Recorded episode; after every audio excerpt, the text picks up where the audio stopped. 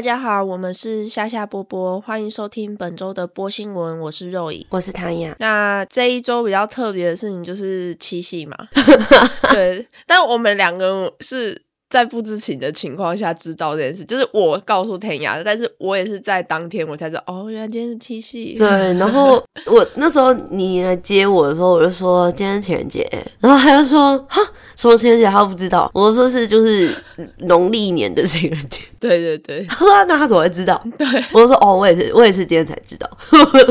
对，然后我之所以会知道，是因为我跟菲利斯走在路上的时候，然后就看到很多人拿什么玫瑰花，怎样怎样的，就是成双成对的嘛。然后还有一个人就是拿那种一百朵玫瑰这样，然后菲利斯就说奇怪，今天到底是什么日子啊？我就想一想，哦，好像是七夕，因为我玩的游戏会有就是比如说七夕的活动什么嘛，我就哦七夕，嗯，所以是游戏。对，然后我心里就开始觉得说有点微不爽，我想干。什么都没有，然后我就觉得我自己也蛮作死的。那他也不知道啊，他们那边有在过七夕吗？没有，也是没有。我说，得他也算是不知情。对，他是说什么？这这是你们的节，我们才没有。然后我说，你是一个佛教人，然后你说你没有。他说，我们的我们的农历跟你们的农历不一样。我说，哪一种不一样？对啊，应该是一样的吧？对啊，哪里不一样？因为我。不知道哎，我就觉得有点可惜，因为嗯，因为我二月那次情人节，因为我那时候跟妮妮讲之后，他就说没关系，我们已经过过情人节。我说没有，我们今年的情人节，因为我我们情人节的隔一周要去布里斯本。就是过个假期这样子，所以我们那时候就说，那没关系，那这次情那情人节就不过了，这样子就反正下礼拜就要出去玩。我说，所以没有，我们没有过情人节。我我也是觉得，就是因为我平常其实不过这种节日，可是就是有一种从你知道心底冒出了一股小不爽。对对对对对对对对，真的是这样。就也不是说需要他捧花什么的，可是就是觉得心底有一种。没有，我就是想要一束花。我是不用一束花，可是我会觉得，就是好像应该要，就是你知道，得到些什么浪漫的话也好啊，或者是一枝花，或者是你知道。就是这不行，我觉得我到时候心里面可能会告诉我说，哦，只要有浪漫的话就好了。因为我们今年二月十四号是分开了嘛，因为我那时候还在台湾，所以那时候我们也会说，哦，那个情人节快乐。但嗯，我现在觉得说，嗯，不够。对，因为我我是觉得平常这种节日是还好，因为就你知道，不是节日的时间，两个人的关系比较重要，就比较比较能反映。这段感情怎么样？可是就是什么都没有得到的时候，就会觉得 有一股小怨念。对啊，而且我们两个又在一起蛮久了，所以我就觉得说，平常已经够平淡了，就需要一点很节日的 冲击。我真的觉得，就是所谓生活，把那个感情，然后柴米酱醋油盐，把那个感情给冲刷的很平淡。这件事情，我最近真的是深感。就是，我最近真的是觉得，就是完全能体会。我就觉得，哦天啊，我完全没有办法想象。比如说像爸妈辈的，不是结婚动辄就是三四十年、五十年嘛，我完全没办法想象。对，啊就觉得好难，人生好难。而且我觉得我爸妈他们的相处模式是以前。很多小打小闹，就是很常吵架或什么的，然后吵到会你有一种那种感觉，连小孩都有一种世界末日的感觉。然后对，但是到现在他们变成是已经进入到一个互相扶持到没有人可以撼动，然后会腻歪到你觉得说好啦，知道你们很恩爱的。但是你看这要几年呐？所以所以我是要三十年后我才知道。我可不可以跟这人腻歪吗？一定要等到三十年吗？一定要大概大概二十年吧。在你的小孩成年之后，你开始放下重担的时候，那 就是他在之前就挂了，怎么办？我觉得，我觉得人生好难。为什么？因为你知道，我那时候，因为我算是蛮晚交男朋友的嘛。对，所以我那时候在交男朋友之前，就是很喜欢看一些漫画啊、韩剧什么什么之类，所以就是充满了很多粉红泡泡。然后这些泡泡都随着，就是我交了第一任男朋友之后，就泡泡就破了大概一半，然后 然后在交第二任男朋友的时候，泡泡几乎就已经就是全破光了。然后到现在你这个时候，我已经觉得就是有时候泡泡好不容易出来一些，然后又再次就是啪啪啪啪这样子，就。剧烈，但我觉得这就是现实啊，因为毕竟漫画那些跟就是大家想象的才会是那样。就跟那个真的交男朋友，跟就你以为这个感情已经很顺遂，因为你想说已经就是认识一段时间，在一起一段时间也算很稳定，就你我都感觉互相已经拿捏的差不多了，就会有新的困难出现。我就觉得 why，然后我就想说是我的问题吗？就是不是因为我就是你知道经验值不足，然后跨级打怪，然后就我朋友有一个是在一起也是五六年的那种。然后他也是交过一蛮多男朋友，他就说没有，本来就是这样，就即使交往了五六年，还是有新的就是困难难关出现。对，然后 觉得为什么 why 就是什么时候原来果然要等到就像你爸妈那个年纪才能顺遂的逆歪，才会知道这个人就是这一辈子认定的那种感觉。那要是这时候发现不是，他不是出来蛋？那你这礼拜还有发生什么特别事吗？这礼拜其实还好诶，因为我现在在医院的地方上班嘛，嗯，所以有时候就会遇到一些人，然后我就觉得他们还蛮好笑的，因 为不是很好笑，但我就觉得就是第一开始会有点小打击到我，然后就让我不知所措。后来我已经习以为常，就是嗯，有一些老太太来。买东西的时候都会说，就是哦，对啊，我等下我又要回到我那个 dying husband 旁边喽，那种之类的。我想说，哦，好，然后他就语气很轻快这样讲。我想说，二好，然后我隔天再看到他的时候，他觉得说，哦，我没办法来，因为我早我老公早上走了。然后我就说，哦，好。就就你知道，他们都会给我一些这种资讯，我就会有时候想说，呃，我我真的没有准备好诶。然后或者是一个阿妈就是冲过来买东西的时候，然后他就会说：“妈的，为了这个东西我跑下来这样子。”然后那那个男的也只是他没有说男的，他说 he 这样子，他没有说他老公，他就说他就是给我躺在那边这样子，都已经十一天了，就 那不然怎么办？你在医院呢？可是那个阿妈是真的在喘，所以他真的很气。如果今天，因为我那时候住院也只住三天嘛，然后哎四天，然后如果今天就是我阿妈下去 Seven Eleven 买东西的时候，跟 Seven Eleven 店员抱怨说我孙女躺在上面，什么事都不做，我应该傻眼到傻眼到不行。可是大多数都是女生抱怨男方，就但她老公躺在医院里面，她还指望他下来，我觉得很好笑。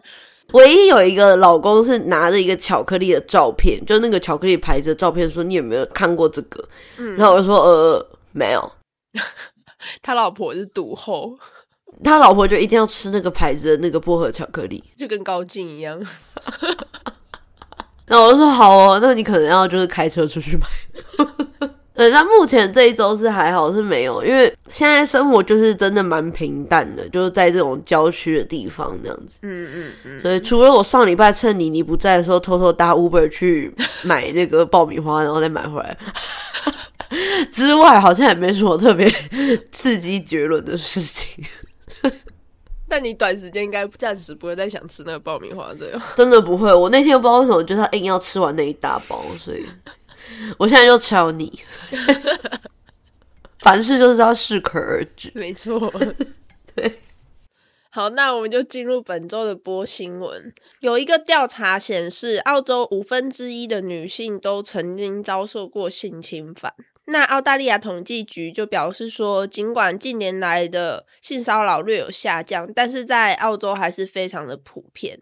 根据个人安全调查的数据指出，有十三趴的女性，还有四点五 percent 的男性曾经遭受过性骚扰。那在过去的一到三年内，约有大概二十万左右的澳大利亚女性受到性骚扰，而这绝大多数都是男性的作为。那性骚扰其实就是像大家知道嘛，就是如果你感觉到这个人给你感到不舒服，然后或者是你有觉得被冒犯，其实就是一种性骚扰，就是不管是说言语上或是身体上的嘛。我觉得澳洲真的很多，对，就我目前在澳洲受过大大也没有到大很大，可是就是你知道性骚扰真的是比例之高，比我在这边受过的性骚扰大概比我在台湾生活的所有的，包括从我。一岁开始 都都还要多。嗯，但是都是那种小到你觉得你如果真的 report 了，好像也不能怎么样，但是你就没有那么大，可是你就会觉得。真的很不爽那样子的那种感觉。嗯，那他们这边也说，就是遭受到性骚扰的女性是男生的三倍，就是还蛮悬殊的这样子。嗯，那其中就包括猥亵暴露啊，或者是不必要的触摸啊，然后突然间抓住你的就是身体上的任何一个部位啊，不是说特殊部位哦，就是包含手啊、脚啊、肩膀啊之类的，然后突然间。就是被意外的亲吻啊、抚摸啊，甚至再严重一点是性侵犯嘛。对，那另外还有五十七 percent 的女性是有遭受过电子的性骚扰。电子性骚扰就是比如说你是就是有接通过那种不雅电话或简讯啊，然后传给你一些性视频的照片之类的啊，就是这样子的。对，真的很多，而且连我们之前就是在封城的时候嘛，然后我的室友可能就是因为封城就是。很痒，你知道吗？对，他就一直传讯息跟我说：“哦，要不要来我房间喝酒？” 我说：“房东说不能喝酒。”他说：“你不用管那房东了，我觉得我自己，我想我们跟房东住。”哎，然后他就会就是一直想要约，然后就一在那边说：“就来喝酒一下。”然后就是你知道那个 wink，嗯嗯，然后那类，我知道你有男朋友了那种之类，可是你可以还是可以来，什么什么之类。但其实我那时候没有男朋友。但反正就是这一类的，然后就是很明显就是在性暗示，就是我们平常连嗨都没有说过。对，我觉得真的在澳洲蛮多的，就有时候走在路上，就有一些会那种言语小调戏。可是你说他真的很过分的调戏嘛，就好像也还好。大概就比你知道之前不是大概早期你走在路上的时候，有时候那个工地的阿伯会对你吹口哨这一类的吗？嗯嗯，对对对，就是大概比那个再过分一点点，因为他们是。不是只有吹口哨，他们还有讲些什么话，所以就很讨厌。对，我是只有遇过那种，呃，因为我有之前第一年来雪梨的时候，那时候只是来三天嘛，然后我就是有一天是晚上大概八点多，然后才刚从雪梨歌剧院要走回去，就是那个背包客栈的时候，然后就在路上有一些就已经喝很多的那种 OZ。然后他们就会在那边吹口哨，超恐怖的。他们一直说：“嘿，看这里，看这里，看这里。”这样什么什么的，这样我觉得，Oh my God！然后我就赶快爆冲，就想要赶快冲回去我的背包客栈。这边有时候真的是，就是你会觉得言语也好，或者是眼神的侵犯。我之前就有遇过，是我们点披萨，嗯，然后他送上来之后，有可能是有点太急了，而且我们就是稍早就是，所以可能那个他有感受到那个荷尔蒙那样子，嗯，然后但我会跟大家分享的太详细，就，但反正反正就是，但。即使是这样，他也不能就用那个眼神这样子看我。那时候拿披萨的时候，他就是用那个眼神这样子上下打量，然后你就是感觉出来他的眼神是就是。你知道，嗯，哦，你在刚才干嘛？的那种眼神，嗯，然后他就这样上下打量之后，然后因为平常你拿披萨，他不是就是整叠给你嘛？比如说你上面我们是买三加三，他可能就会把三就是叠在那个三个披萨上面，然后这样给你，不是吗？对，没有，他一个一个拿给我，呃，他先给我一个披萨，然后就这样就，然后再给我第二个披萨，给我第三个披萨，然后再给我就慢慢给我另外三个，然后从头到尾就是这样看着我，然后我觉得干就。很气，那可是你说他做什么？他没有做什么。对，可是你知道他怪怪的。嗯嗯嗯，就大家在这边要小心了。对，我之所以会想要提就是这个新闻的原因，是因为就是几个月前，我记得是几个月前吧，那个时候灿雅还在店里的时候，我们就有讨论过店里的韩国妹妹就有被某些老人还是就是一些人。去碰手或肩膀啊，对不对？对，有些真的很难甩掉，因为你之前那个奶爸也是摸我背啊。嗯嗯嗯嗯，那你就会觉得，就因为如果他只是单一的，就是这样子摸一下，没有再继续再摸两下三下的话，其实你真的很难去当下做些什么。对，就是如果他只是这样摸一下，然后。你可能有一个警觉了，可是他就没有再继续摸了。嗯嗯嗯，你就你能说什么？哎，你刚怎么摸我手？嗯嗯，就你知道，这就有点就很难去。我觉得他们，我觉得对方也知道。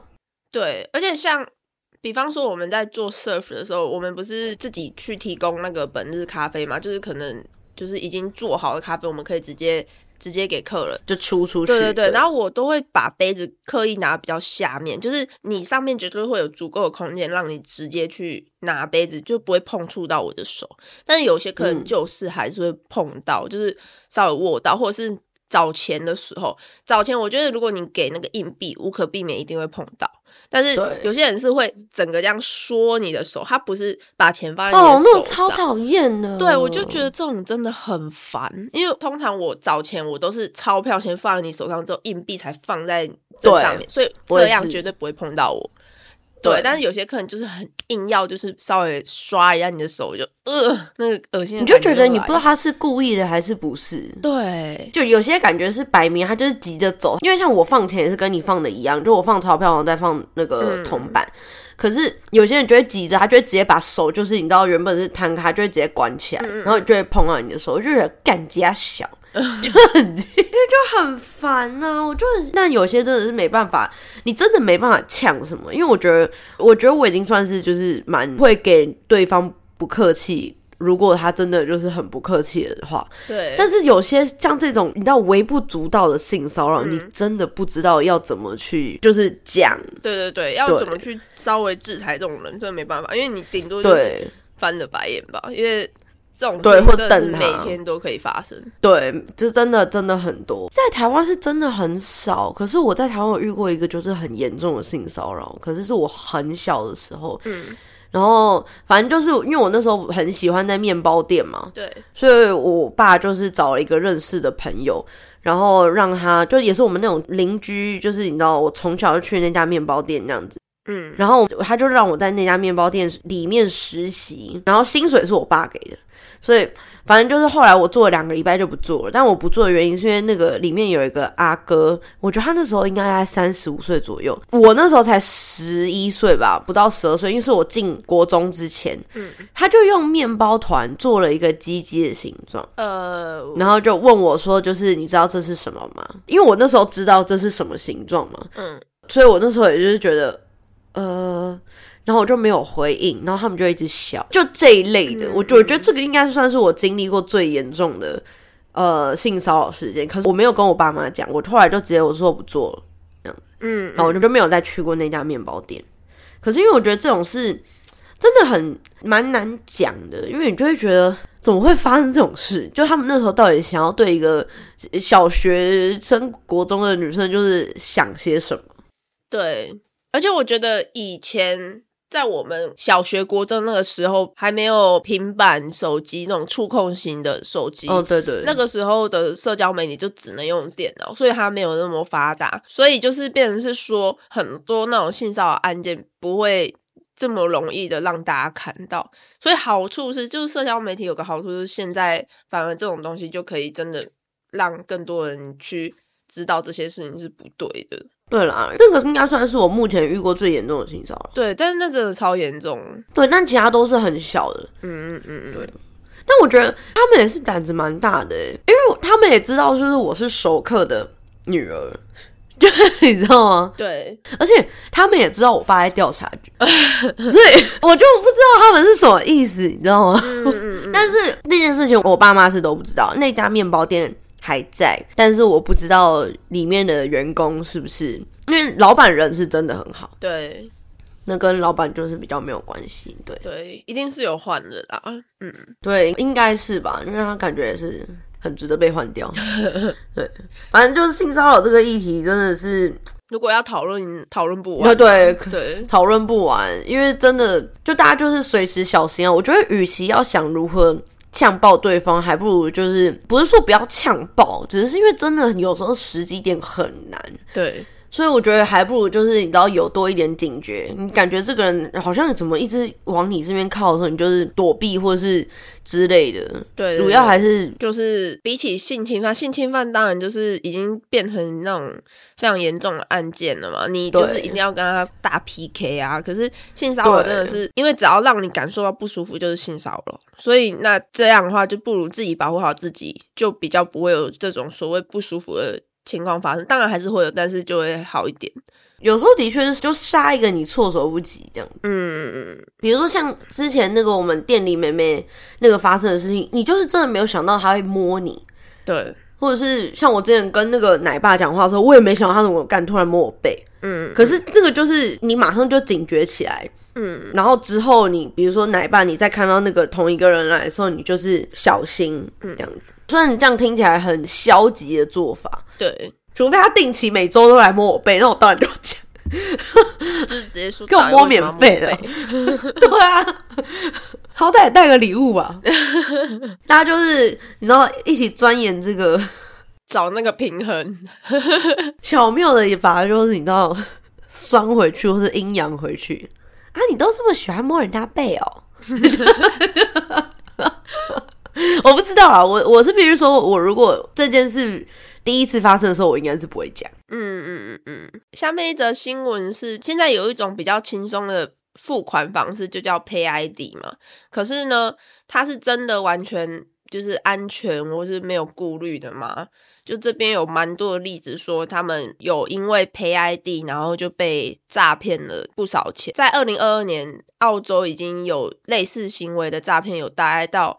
二十六万澳币这么多，嗯嗯，那什么是 Pay ID 呢？Pay ID 就是一种合法的电子支付形式，然后是在二零一八年的时候引入澳洲的，就是透过交易的方式呢，有比方说就是你可以不用用银行账户或是澳洲的那个 BSB 号码，不用输入这些东西，就变得比较轻松一点。我不知道那个用手机号码那个算不算 PID？是那个也是 Pay ID 嘛，对不对？对，所以就是他，他就说，呃，可能你可以用手机号码跟电子邮件，或者是 ABN，然后就可以作为一个 Pay ID 的识别形式。这个好像在 Common Bank 比较有，因为像我有用另外一个银行，它是没有这个东西，有，但是好像是这一两年才开始用，所以我的那个银行是完全没有设定，但是我的 Common Bank 是有设定 Pay ID。我一开始没有设定，嗯嗯，然后后来设定的原因是因为大多数都是，比如说像我们一起去吃饭，嗯嗯这样子转钱比较方便。对对。所以，但是我之前就是我大概上上上礼拜吧，嗯，我在那个 Facebook 的 Marketplace 卖东西的时候，有一个阿伯就是也是说叫我用 Pay ID，他的理由真的很烂。对。但我那时候不知道这个有可能是骗局，我纯粹是觉得干他那个。态度很不舒服，所以我就对我就没有理他。嗯嗯，他就说：“哎，你有没有 Pay ID 这样子？”然后他也说我的长子，嗯，他讲的很详细。他说我的 older son 就是会去跟你拿，但是他没办法去。对。但是他又要付钱，这样子，反正他的意思就是，我派我的第一个儿子，就我的长子去跟你拿货，可是因为我没办法去，嗯然后我就是用 Pay ID 跟你拿这样子，对，然后我就说不行哦，因为只能现金或是你当场转账给我，对，他就说你应该可以，就是直接用 Pay ID 吧，你就从你的那个银行的 A App 上面设定一下就好了。他也说 I believe you can，嗯嗯，我听到那句话我就直接就是两骂嘞。嗯，我想说，那 I believe 就是你的 oldest son 可以 handle 两百四十块，所以你知道，因为但我那时候就没有继续理他，我只是跟大家分享，因为这这当时我的确有一度觉得好奇怪，就你会觉得很奇怪，即使我不知道那是诈骗，我就看了我也不爽。对。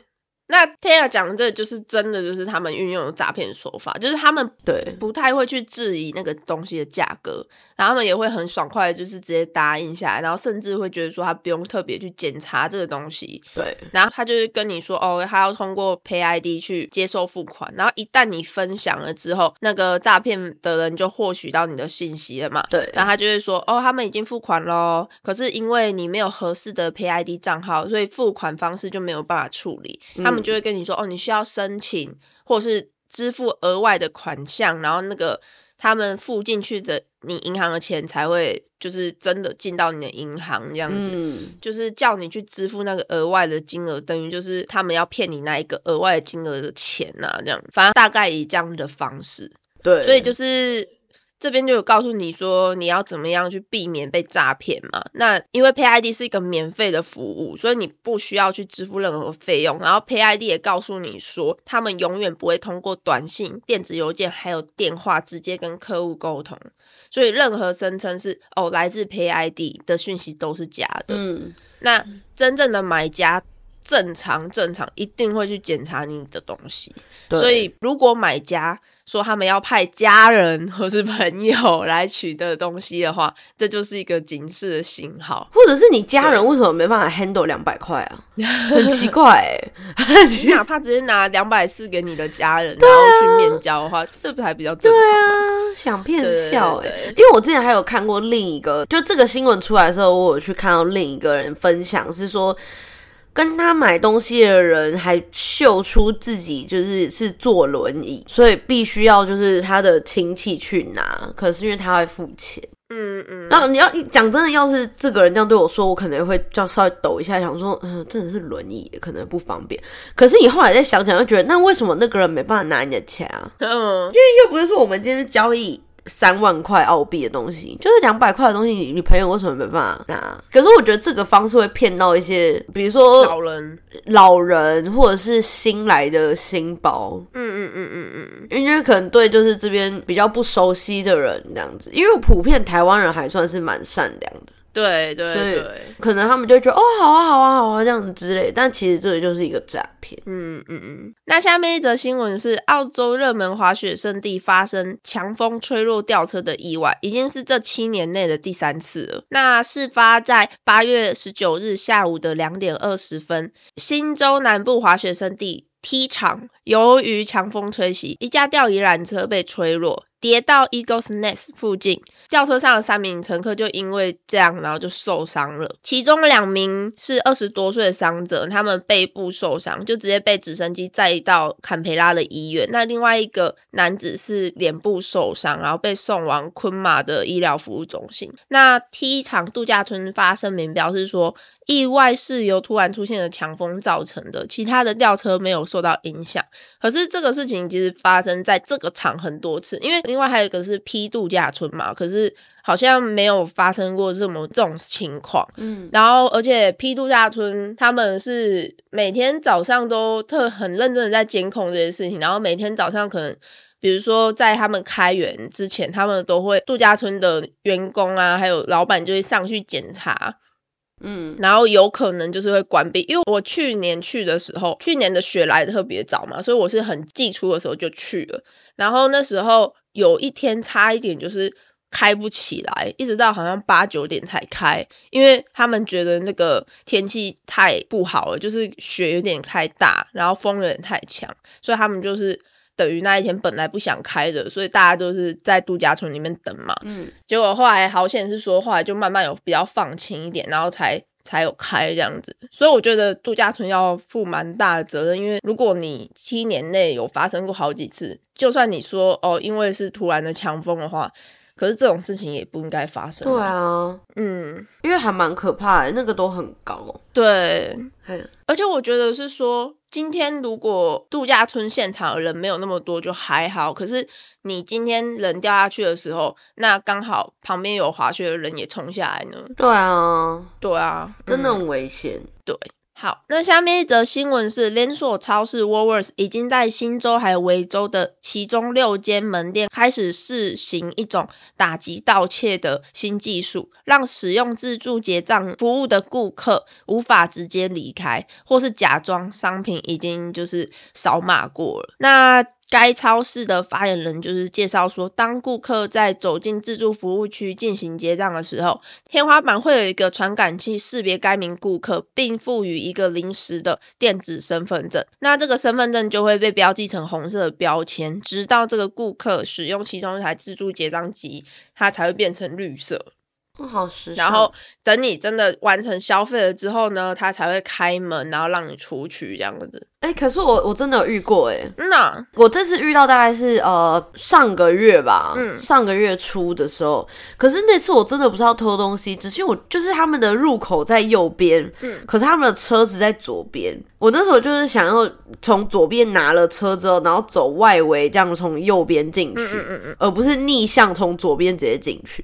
就大家听得懂我意思吗？对，反正就是我就要抄近路了。然后反正我一推出去，我那个车突然就推不动了。嗯，然后后来就我就想说，干怎么都推不动，可是我车上什么东西都没有嘛。然后所以我就有点像是拽的，想要再回去换一台车。然后这时候就有一个保安冲过来说：“哦，你走那边啊，这样子。”然后就一走超过那个门，就又可以动了，这样。嗯嗯，那真的是锁轮，对对，那个是那个手推车锁轮嘛，这好像现在越来越多店这样用。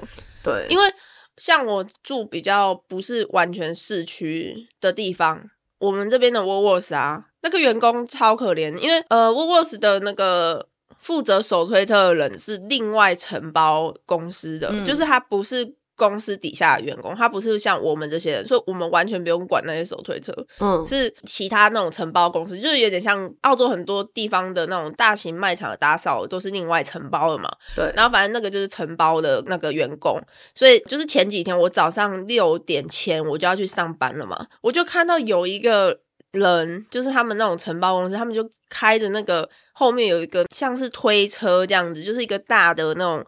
推车，然后他就是在沿路在找那个手推车，因为他把那些手推车载回去。对啊，他开车哎，我就觉得超扯的，因为手推车真的是无所不在。因为他如果没有做这件事，我完全不会发现原来路上有这么多手推车。路上很多啊，而且还有一些店家会就是，嗯，可能因为他们每天都要去 Woolies 进货。对，就比如说他如果开在附近的话，所以他们店里面会有一台手推车哎。对对对对对，我说这样这样 OK 吗？而且我其实就是在很久之前，我刚来澳洲的时候，那时候我住的地方还会有那个 COS 的那个提篮。对，很多游民很喜欢用那个手推车啊，因为就整个家当放进去就可以。对对，真的。所以如果你看到有一个区域，就路边停满了手推车，我我觉得有一个很棒的那个叫什么标杆，就是指这一区的治安不太好。哦，有可能，对，有道理。我我没有听别人讲，这是我自己的感觉。对对对对，就我只要走进一个地方，我看到干旁边都是手推车，我就会觉得这边的治安应该不咋地。嗯嗯嗯嗯。对，给大家一个就是 tips。对，天下讲的是一个地方，然后一堆哦。对。但是如果比如说你在一条路上可能看到一两台，那可能就是老先生老奶奶实在没有办法提一堆东西，他们就只好把手推车推回家。我的 我的意思是说，如果你走在这区，有没有这个巷口也有一边，那边巷口也有一边，然后那边还堆到一边那样之类，那就是这有问题。嗯。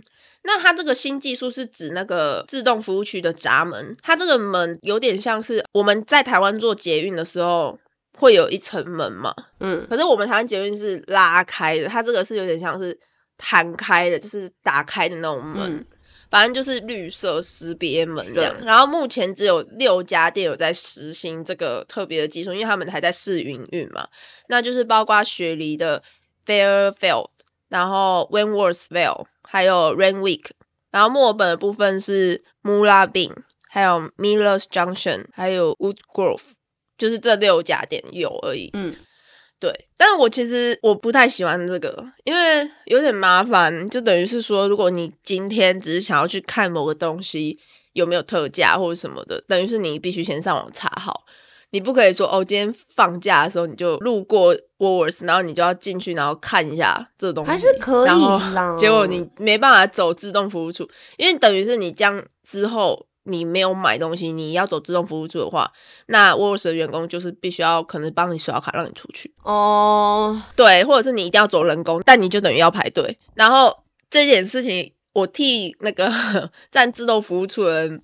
哀嚎一下，因为通常自动服务处只会有一个人站在那里，那他等于是增加了更多工作量，整场就忙，就蛮辛苦，就忙的让大家出去，而且一定会有大家会就是抱怨。对对对对对，但但真的没办法啊，就是我我能理解大家为什么会抱怨，而且嗯，我比较不能理解是为什么他们不能，比如说在防盗门，然后不是都有警卫吗？那就是像 Kmart 一样在门口 check。这样不就好了吗？这样比他们这样要换系统什么的，不是省更多钱吗？对，但是我觉得可能因为超市的那种细项太多，比起 K 嘛那些的话，东西又更小，而且比较不会去装那些防盗的那种贴片，因为你不可能一包那个菠菜，然后你贴一片防盗贴片嘛，所以他们可能也是因为这样，然后以扫码辨识的情况下，可能会比较方便一点，就是。你寄人头比寄商品还要少嘛，所以可能是这样吧。对了，然后可能是体感的机器，就比如说感受到这个人有温度、体温，然后他就哦设定你就是一个标签，嗯，应该是这样子的系统。对对对，因为其实我现在在上班的这个地方啊，因为反正就我们有很多小的细的东西，所以那时候他们就会说你一定要注意，就会没有人把它偷走。那我想说我要怎么注意哈？然后他们一进来的时候，我就一直盯着他们看，就我有事情要做啊。但是就是我觉得可能普遍来讲比较多偷窃的行为，之前在台湾比较没有遇过这样子的状况，这样子。对对，所以他们可能也是想防，但是又。不能防的太超过，因为大家会生气，跟就是我们的人权这样子，所以。嗯，所以就是很矛盾然后我觉得其实澳洲算是一个很矛盾的地方，就是你说大家很有礼貌，很有礼貌，可是你说大家很没礼貌嘛，也很没礼貌。嗯嗯。然后 你说大家有教育吗？好像有，可是又很多偷窃跟就是一些犯罪的行为，所以就是即使到现在我已经在那边待第四年，我还是不是很习惯这部分。对对，嗯。那现在跟大家分享一下本周的趣味小新闻。维珍航空开启了超过五十万张的机票，正在进行大促销，目的地有包含巴厘岛、皇后镇、斐济等热门地区。不过他这边是写说到八月二十五号截止啊，但我觉得还是有机会，所以大家还是可以去刷看看。我必须说，我昨天在找就是下下礼拜回雪梨的机票，我看到特价维珍，对，但是算起来就是真的没有到特别便宜，但是就是有便宜这样子，对，好像。三百多块吧。嗯，那菲利斯最近也是因为这件事情还蛮难过，因为我们那时候我们预计明年五月我们要去日本嘛，嗯，然后我们是买 Jetstar，可是因为我们是买联航机票，然后加行李重下去大概八百多澳币来回，已经很便宜了。嗯，算便宜。最近刷了之后发现那个有另外一家不是维珍，但是也是澳澳洲的航空，我现在有点忘记，反正就是。它也是有特价，然后而且它是直飞，就是直飞九个小时到日本。你们要转吗？我们要转，我们但是我们转机是转凯恩斯，所以其实也算直飞啦，对我来讲。然后就是等于是多几个小时的航程，而且主要是它那个不是联航，它那个是正常航空，所以那个是九百多块。就是多了一百块这样子，可是考量到有没有配餐或者什么的话，其实那个算起来也是蛮便宜的。然后他觉得很伤心，就是哦太早买了什么的。但我就觉得就算了啦，因为不会啦，我是觉得反正就我也没去过凯恩斯嘛，就当做去，虽然我也没有办法。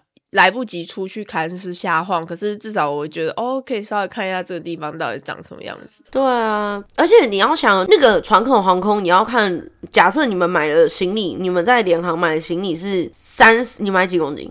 我们买三十五吧。好，你买三十五公斤，对不对？可是现在有些联航，像我那时候搭华航从日本飞回台湾，二十三公斤。对对对，而且只能一个行李箱。